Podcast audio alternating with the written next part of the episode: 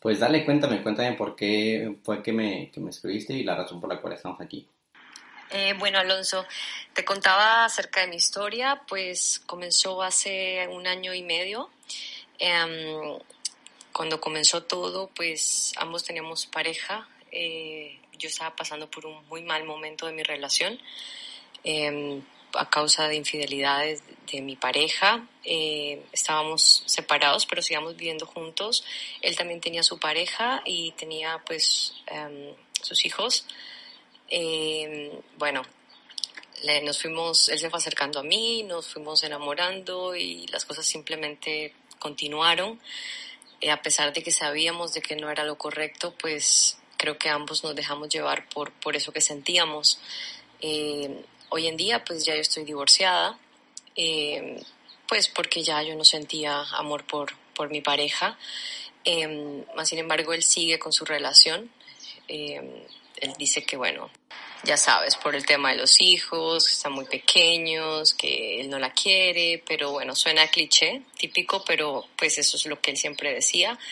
Em, el punto fue que esto se empezó a volver más intenso y, y él siempre me decía, o sea, me da miedo porque no quiero que nos lastimemos. O sea, él sabía que él nos iba a separar, que él no iba a dejar su relación y le daba miedo como que nos involucráramos más de lo que ya estábamos sin embargo igual seguimos, em, pero ya más distanciados. Desde hace ya varias semanas pues no sé nada de él, no hemos vuelto a hablar. Eh, y creo que lo más complicado es eso, el tema del cierre, ¿no? Uno, la indiferencia, el no saber la otra persona qué pasó, por qué dejó simplemente de aparecer, por qué se desapareció justo en esos momentos de crisis donde todos estamos tan inestables y, bueno, él viene y se desaparece, obviamente hace un dolor muy fuerte en el corazón porque tú no sabes dónde quedó todo ese amor que se desea sentir. Eh, supongo que tomó la decisión de alejarse porque pues creyó que era lo mejor, pero duele, duele muchísimo la indiferencia y, y duele mucho más el saber de que no ha habido un cierre a un ciclo que, que uno como ser humano necesita, ¿no? Cerrarlo.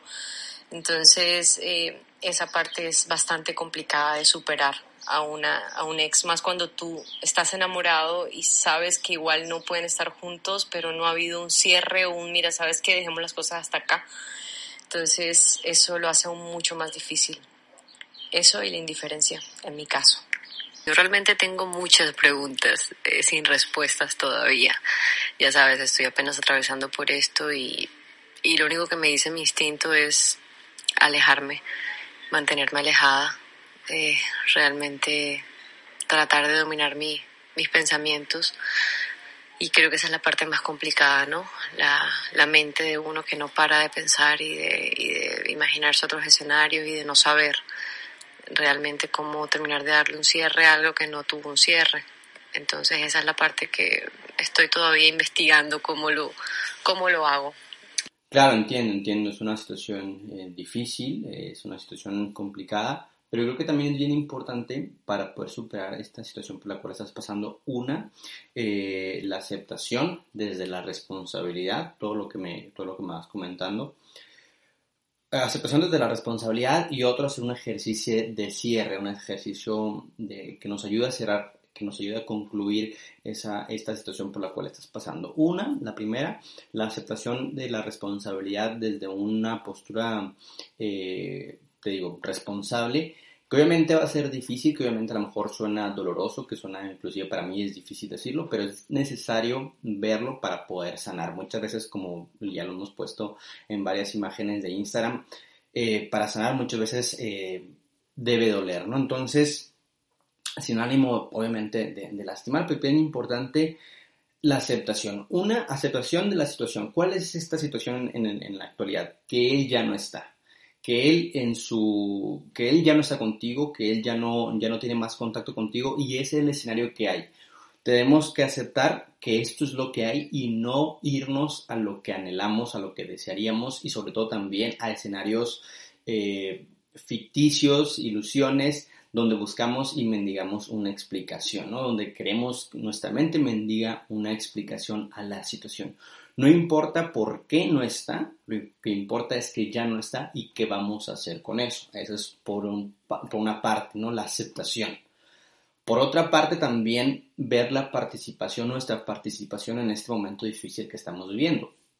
Si eh, desde un principio nosotros sabíamos perfectamente que la relación no iba a prosperar por las mismas eh, situaciones que él expuso al momento de, entrar más en, intimidad contigo, eh, ver, ver la, pues la participación que, que, uno ha tenido en esa, en esa situación, la aceptación de que a pesar de que no iba a prosperar una relación, nosotros accedimos a la misma. Nuestras emociones, nuestro, no sé, ganas de, tener una, relación de tal forma, eh, se adueñaron de nosotros y permitimos acceder a una relación que perfectamente sabíamos que no iba a prosperar. Entonces, bien, bien, bien, bien importante este punto, entenderlo, aceptarlo, perdonarnos a nosotros mismos por esta situación que, que nosotros mismos eh, dimos permiso o dimos pie a que se diera.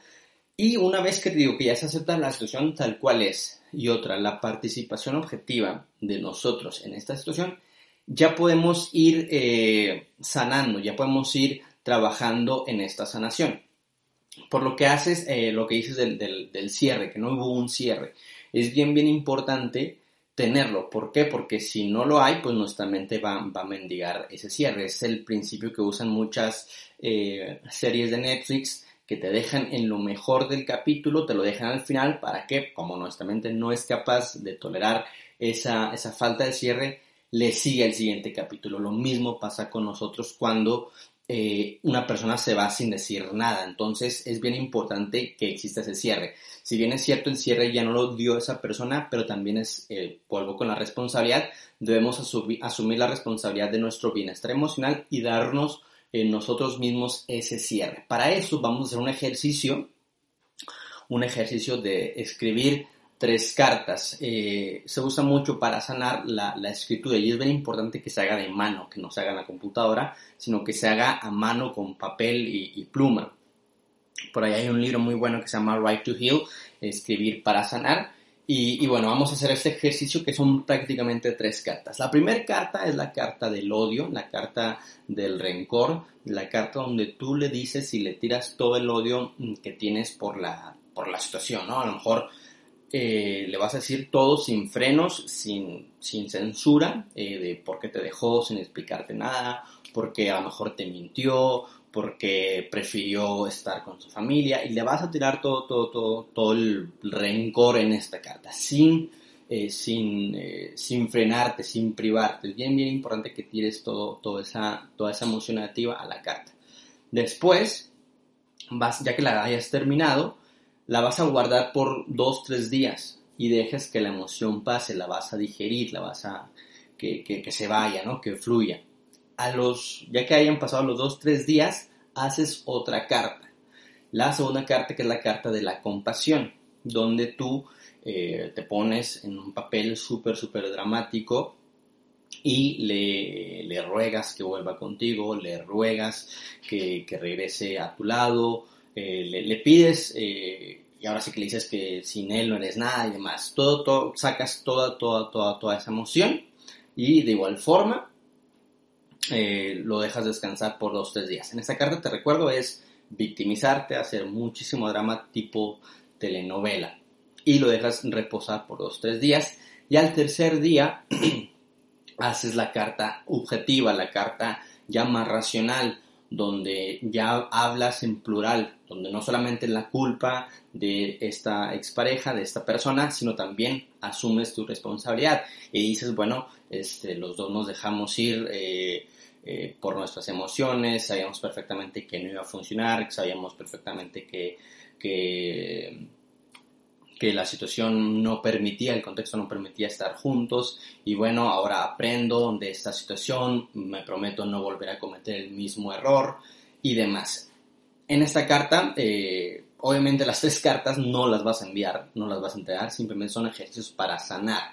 Una es para sanar la, energía del odio, del rencor, de la ira, después la otra, la, victimización, que no nos ayuda tampoco nada, y otra donde ya vas a ver las cosas tal cual son.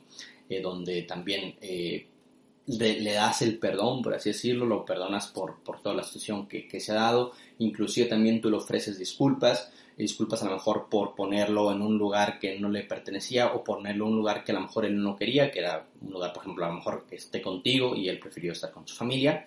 Entonces es bien, bien importante que hagas estas, estas tres cartas. Ya que hayas hecho estas tres cartas, que son, digo, son para soltar, en la última, pues, la, la, idea es que sueltes, que le, lo dejes estar con la, con la, que le respetes la decisión que le haya tomado eh, ya vas ahora también, obviamente ya tus pensamientos va a ser un poquito más fácil de, digerirlos, ¿no? Pero es bien importante que si los pensamientos, o cuando lleguen los pensamientos, porque van a llegar, eh, los pensamientos lleguen de que te recuerden a esa expareja, que te recuerden de por qué no está contigo, que te recuerden que tú ahora estás eh, soltera en esta cuarentena, que no sabes nada de él, Obviamente cuando lleguen esos tipos de pensamientos es bien importante cortarlos, cortar esos pensamientos y no dejar que se vayan eh, de largo y generar una espiral emocional y que te haga sentir todavía peor de lo que ya te sientes. Entonces, en cuanto encuentres un pensamiento de ese tipo, es bien importante que te regreses a la aquí y ahora, como lo veíamos en la edición pasada de Superando a tu ex. Eh, también eh, le, recomendaba a, a la persona que participó en aquella ecuación regresar a su aquí y ahora Aquí y ahora es aquí en este lugar, eh, aquí y ahora en este momento. Entonces, bien, bien importante que te enfoques, que te concentres en tu lugar y en tu momento. ¿Por qué? Porque esto va a cortar los pensamientos que no te tienen aquí, que tienen una fantasía, una fantasía y en un eh, momento que ni siquiera a lo mejor exista o a lo mejor ya está en el pasado, ¿no? Entonces, cuando lleguen esos pensamientos eh, que te inunden, pensamientos eh, que te recuerden y que traigan eh, emociones bajas, emociones que no te ayuden a superar a tu ex, es bien importante que te regreses aquí y ahora. ¿Qué, ¿Qué, podemos hacer aparte de cortar los pensamientos?